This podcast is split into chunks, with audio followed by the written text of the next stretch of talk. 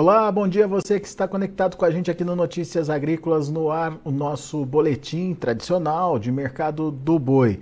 A semana está acontecendo aí de forma mais dinâmica e a gente já percebe que aqueles negócios de 300 reais por arroba começam a ficar mais frequentes aqui em São Paulo.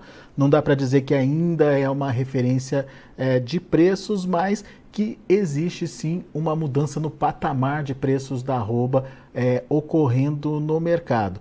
No entanto, ah, tá difícil aí de evoluir além desses patamares.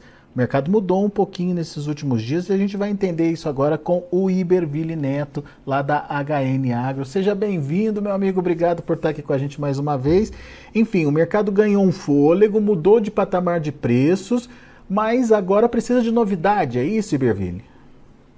Olá, Alexandre. Olá a todos. É, Alexandre, o mercado, depois dessa evolução que ocorreu nos últimos dias, né, nas últimas semanas, ele está um, um, pouco mais de lado, vamos dizer assim. Ele segue firme, é, o cenário é, é positivo de precificação hoje, mas a gente tem que lembrar que a gente está entrando nessa segunda quinzena e, e parece que o, o, mercado tá, deu uma acomodada nesses últimos dias. Vamos, vamos ver se isso se confirma ao longo da semana, mas é, ele não perdeu a firmeza, tá? Para deixar bem, bem claro, né?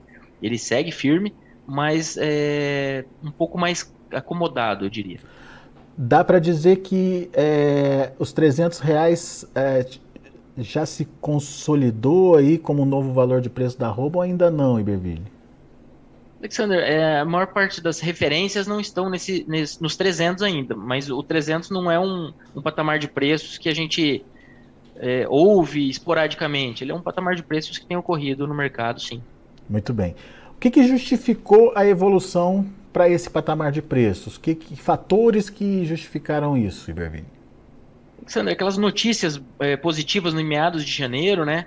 É, elas parece que deram uma animada no produtor, houve uma certa retração de oferta. Aí a gente entrou no, em fevereiro, é, o escoamento no começo de fevereiro foi positivo, o atacado evoluiu é, com destaque para os cortes para o dianteiro, né, para as peças de dianteiro e para os cortes, consequentemente. É, e, e esse cenário de exportações em janeiro foi, elas foram muito boas. Então isso tudo se somou e deu esse, esse fôlego para o mercado do boi gordo. Com o pecuarista vendendo um pouco menos, as programações de abate não evoluem, né? Elas seguem em torno de 5, 5,5, 5,5 dias em São Paulo é, uma média, e, e, isso faz com que o frigorífico vá precisando ficar mais ativo na, nas negociações. Agora a gente tem a proximidade do período de carnaval, não é um, um período típico de consumo bom, mas é um período típico de pouca negociação de gado. Então, se por um lado ele não ajuda tanto no consumo, porque tem é, diversas formas de se comemorar o carnaval, né? Tem gente que faz churrasco, sem dúvida, mas tem gente que não que viaja, etc. É, e, e, isso, por, do lado do consumo, a gente não tem esse, essa característica mais homogênea de melhoria, mas do lado da oferta de gado, normalmente ocorre uma retração da oferta. E o frigorífico fica alguns dias abatendo, porque semana que vem não, é, muitos frigoríficos vão, vão abater direto, mas é, fica alguns dias com um nível de compras abaixo do que, do que gostariam. Muito bem. Bom, então vamos lá. É, fatores positivos e negativos então para os preços. No, nesse primeiro, nessa primeira quinzena do mês, a questão do consumo interno, a questão das exportações recordes de janeiro e essa, essa, é, esse perfil de retenção aí do produtor justificaram essa mudança de patamar de preço, ficou bem entendido. Agora, uh, quando, quando a gente fala dessa segunda quinzena, você citou o carnaval como um fator é, que não vai adicionar preço, mas pode ajudar a não pressionar as cotações no mercado interno, certo, Ibervini? É, assim, eu diria que ele ajuda pelo lado de uma menor é, oferta por parte do pecuarista e o consumo é, não, não é um período de melhoria expressiva de consumo, mas também não é um, não é um período dá para a gente falar que é negativo para o consumo. Vamos dizer, eu diria alguma coisa em, em torno de uma neutralidade aí para o consumo, porque quando a gente fala de Dia das Mães, por exemplo, é um feriado uhum, de, de, consumo, é, de, de, de, consumo, né? É. Então essa essa ponderação. Você acredita que a evolução da carne no atacado é, que evoluiu, né? Você estava me contando que subiu aí nos últimos 30 dias perto de 2%. Ela vai ser mantida? Pode ser mantida? Alexandre, a segunda quinzena, é, eu, eu diria que por esse, esse efeito é, do carnaval um pouco incerto, a gente tem que acompanhar como é que vai ser do lado do escoamento, do lado da oferta. Os frigoríficos, em geral, devem seguir com os abates, pelo menos uh, os que a gente conversou, devem seguir com os abates de maneira normal, então a gente não está falando de um momento de, é, de enxugamento de oferta, mas enxugamento de, de escala, possivelmente. E, e no, no mercado atacadista, eu diria que talvez a força do, do, dos preços se dissipe um pouco com a segunda quinzena, a menos que a gente tenha um, uma retomada mais importante das exportações que vieram calmas nesse, nesse começo de, de fevereiro, muito também relacionado ao próprio período de, de Ano Novo Chinês, com diminuição das negociações. Né? O Ano Novo Chinês ele, ele tem toda aquela preparação para ele, mas durante o período de Ano Novo, é, muito pouca coisa acontece na China. Antes da gente aprofundar nessa questão das exportações, qual o preço do, do, da carne no atacado hoje, Berville? O preço do atacado, a gente está com uma referência, Alexander, de 19. Deixa eu pegar o valor exato aqui, está em 19,60. 19,60. É um preço melhor aí do que começou um mês, né, principalmente. Isso, isso. Em 30 dias está com uma valorização aqui de 1,8%. 1,8%. Muito bem. Agora, a questão da exportação que você colocou aí, houve uma desaceleração nessa primeira semana aí, Berville. É, mas você acha que foi por causa do feriado? A gente pode ver essa, essa volta às compras é, sendo verificada na, é, na, nos números agora a partir da, da, das próximas semanas? Alexander, é, eu acredito que na comparação semanal a gente deva ver uma, uma recuperação ainda antes do final de fevereiro, mas a gente tem que, que acompanhar se isso vai ser suficiente para deixar fevereiro com um volume mais relevante de, de embarques que, que até o momento eles foram bem, bem lentos. Né? E a gente tem é, o, período, o período de carnaval também e, e, e, como que isso vai evoluir, pensando em dias úteis e, e etc. Mas é, o, o, ponto nas exportações, o ponto que tem sido uma, uma pedra nos sapatos, tem sido realmente a precificação da tonelada. A gente está agora em janeiro, com o último dado fechado, né? E o de fevereiro não está muito diferente disso. A gente teve uma, uma tonelada embarcada de 4,8 mil dólares, é, com preço médio de 4,8 mil dólares. Então, é uma, é uma diminuição de 7,5% na comparação com o mesmo período do ano passado. Se a gente pegar essa tonelada em reais, é, é, uma, é um recuo de 13%. Tá? Só que como o boi também cedeu, então a gente não está falando de uma margem da indústria é, historicamente ruim. Ela piorou de maneira consistente nos últimos meses, mas ela ainda está melhor do que no mesmo período do ano passado. Aí a gente faz aquela conta pegando o preço da tonelada exportada versus a arroba, e a gente está com agora em janeiro com uma relação de 88 arrobas por tonelada exportada. 3% melhor do que no mesmo período do ano passado, sabe? Então, uhum. piorou, perto de, de, margens aí que chegaram a, a sendo, claro, quando eu digo margens, eu estou sendo falando só dessa conta aqui, nessa né? conta bem direta. Tem outros custos envolvidos, mas essa relação aqui de preços é, chegou a 108 arrobas por tonelada exportada e agora está em 87, mas está melhor do que no mesmo período do ano passado. O, o Iberville, Quando a arroba seguiu puxando e, e, seguiu em alta no começo do ano passado. Então a gente tem que lembrar isso, que esse patamar de, de, de margem aqui da indústria, embora a gente ouça falar muito de, dessa questão dos preços que estão em queda, preço da tonelada exportada, a margem da indústria ela ela está melhor do que no período do, no mesmo período do ano passado, quando o mercado estava contração para subir. Uhum. É, o que, que eu quero dizer? Eu quero dizer que se a oferta não vier dando tranquilidade à indústria, ela tem espaço aí, pelo menos na comparação anual, de pagar um pouco mais. Só que a gente tem a oferta, lembrando que 2023 deve ser um ano de acréscimo de oferta de gado pela fase do ciclo pecuário. Né? Então, Eu não estou dizendo que o mercado vai subir porque a indústria tem margem. A indústria, tendo margem, ela pode subir se o mercado, se a oferta de gado exigir. Muito bem. Agora, com relação a esse preço da carne no mercado internacional, é, essa média de 4,8 é, para janeiro, me parece, me corrija se eu estiver errado, que já deu sinais de melhora nesse início de fevereiro já.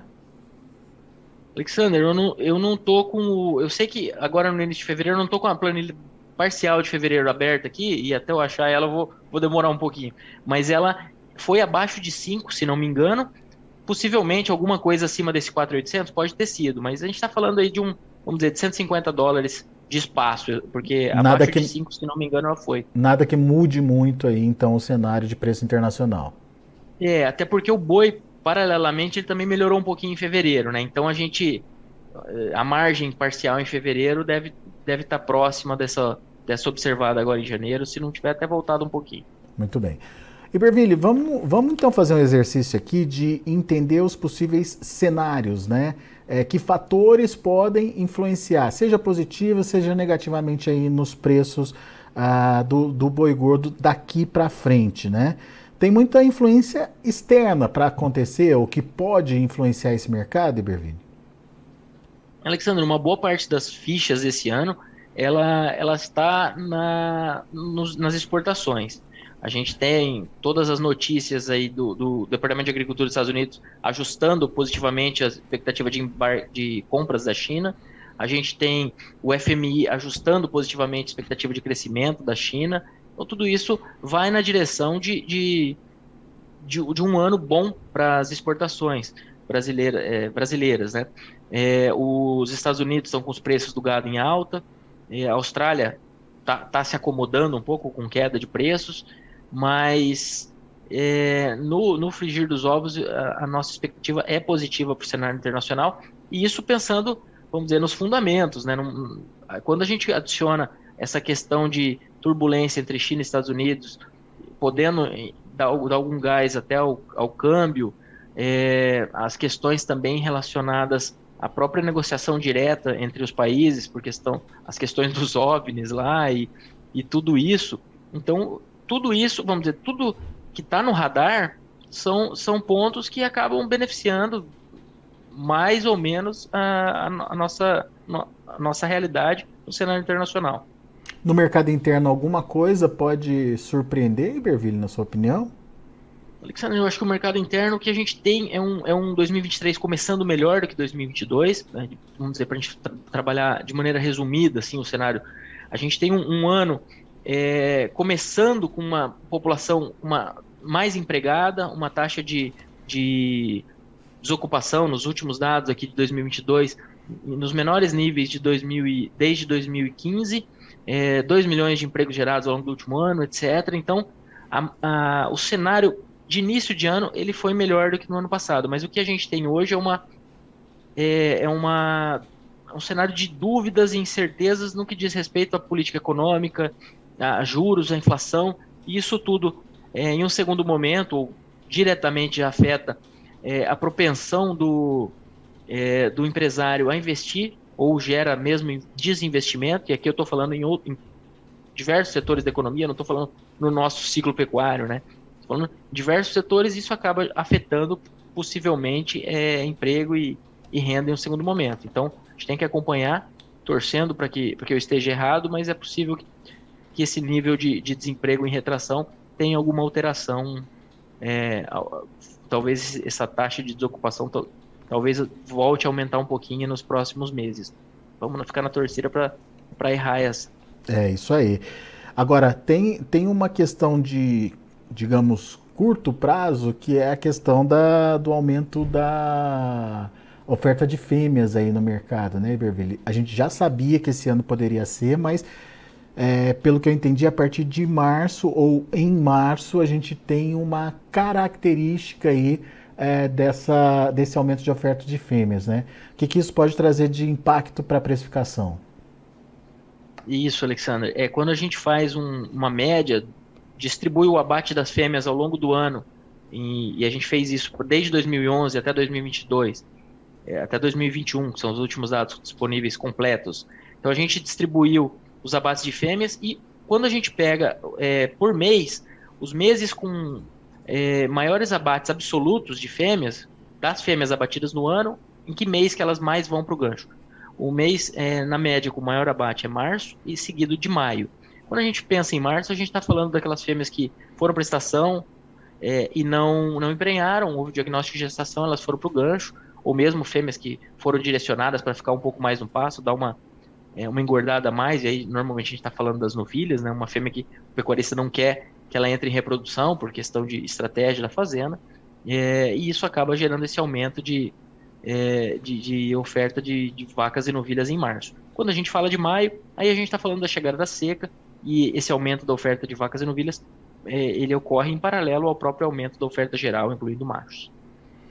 É... E pensando em preços agora, Alexandre, isso, é. esse é um ponto, isso, esse é um ponto de, de atenção, porque chegando mais oferta, talvez a gente tenha, se as exportações não, não evoluírem como esperado, é, talvez a gente tenha aí um, uma facilidade maior para a indústria compor suas escalas e trabalhar. Isso pode gerar uma pressão de baixa. Mas a gente fez também uma média histórica de, de, de preços, de variações entre fevereiro e março. A gente fez isso é, nos últimos anos, desde 2010 e a gente teve um aumento de 2,4% no preço em março, frente a fevereiro, nos anos de retenção, e um descarte, e nos anos de descarte, desculpa, uma redução de 0,3% do, do preço médio em março na comparação com fevereiro. Ou seja, a gente não está falando de um recuo é, expressivo na média dos anos. Então, março, embora tenha esse acréscimo de oferta de fêmeas que é relevante,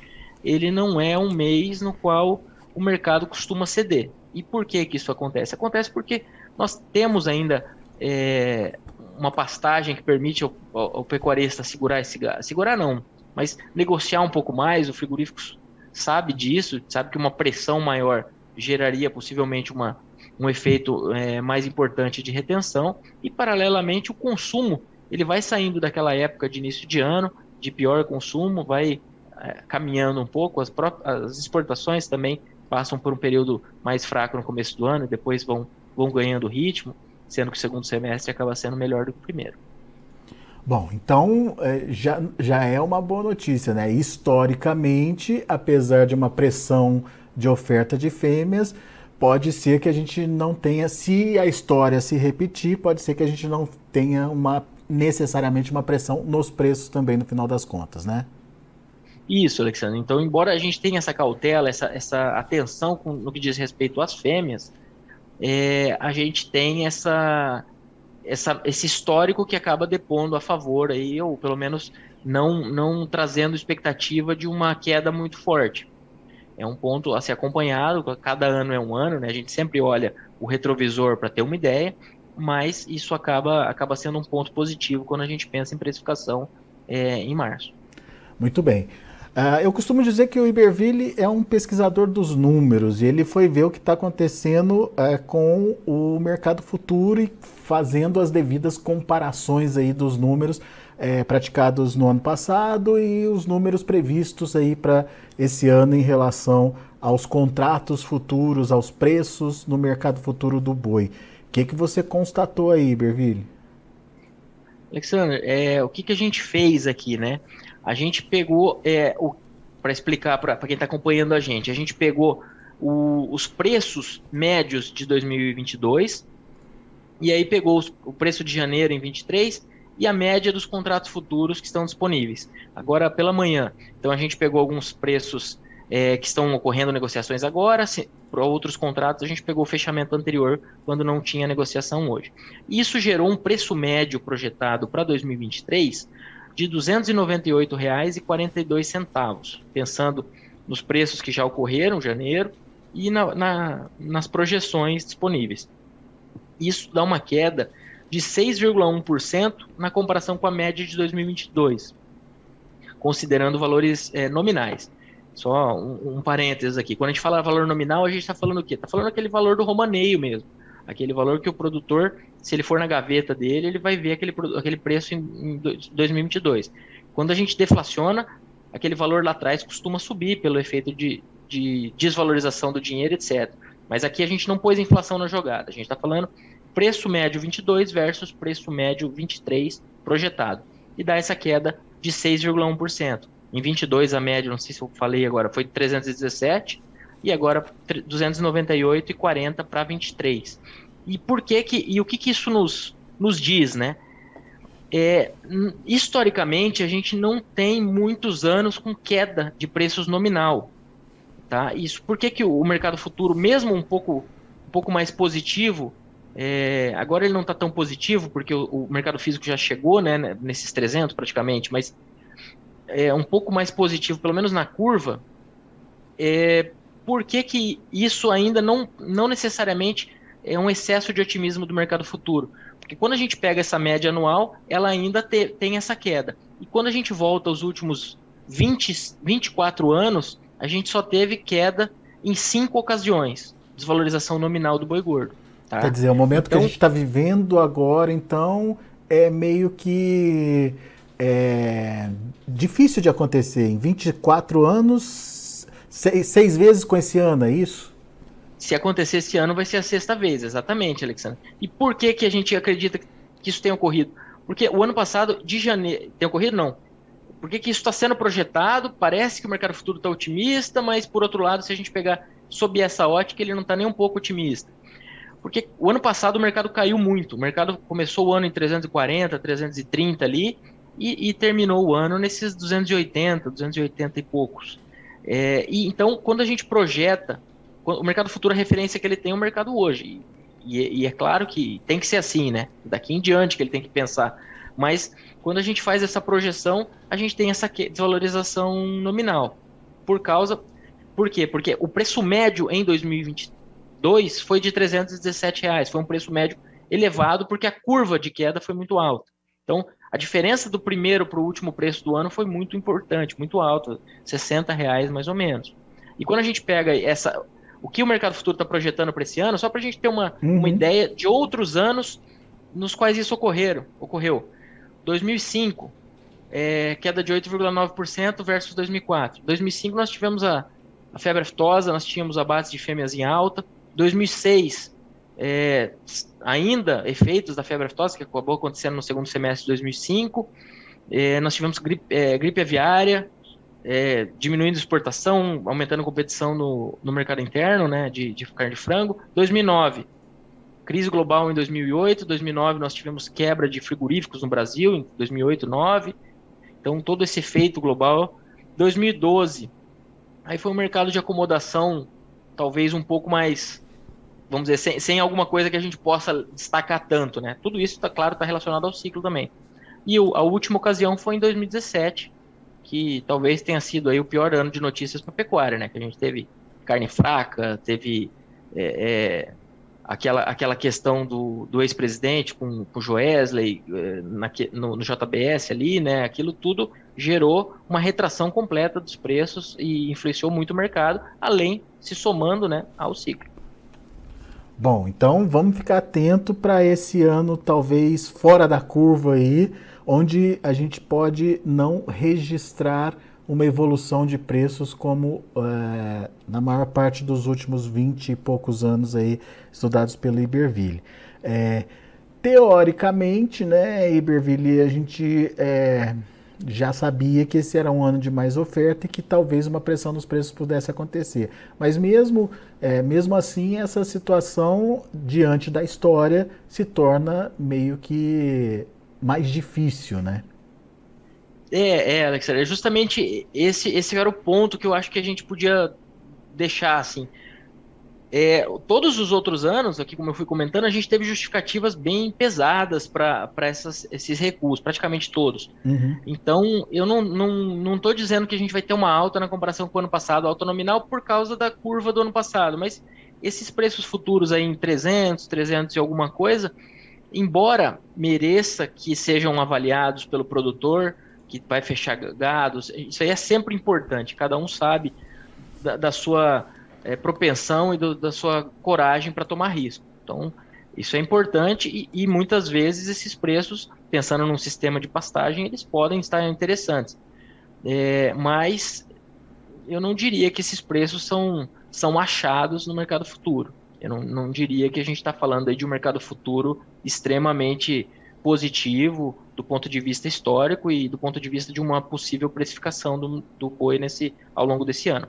Mas, lembrando que a cautela e, e travar preços é sempre algo a ser considerado pelo produtor. Não, a gente não está falando para ficar descoberto, porque tem algumas, algumas variações históricas que, que podem dizer que esse preço está tá pessimista. Né? Então, só deixar esse, esse disclaimer aqui no final, essa, essa, essa observação. Muito bom.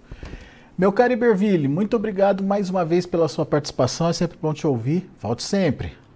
Obrigado, Alexandre. Um abraço a todos e até a próxima. Valeu, grande abraço.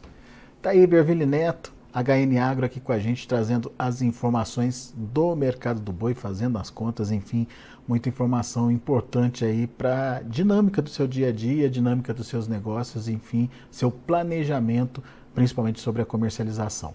Deixa eu passar rapidamente como estão os preços no mercado futuro nesse momento. Vamos lá? Olha aí, mercado futuro titubeando entre 300 e 305. Fevereiro, R$ 300,95, caindo 0,02%. O março, 305,20, queda de 0,05%. Abril, 301,95, queda de 0,07%. E uh, o maio, 295,50, recuando 0,17%. Ah, o indicador CPEA ontem fechou com queda de 0,59%, mas nos níveis aí dos 300 reais. 300 reais e 90 centavos foi o fechamento de ontem. São os números, portanto, do mercado do boi, mercado que ainda está em andamento. Daqui a pouquinho a gente volta com outras informações e mais destaques.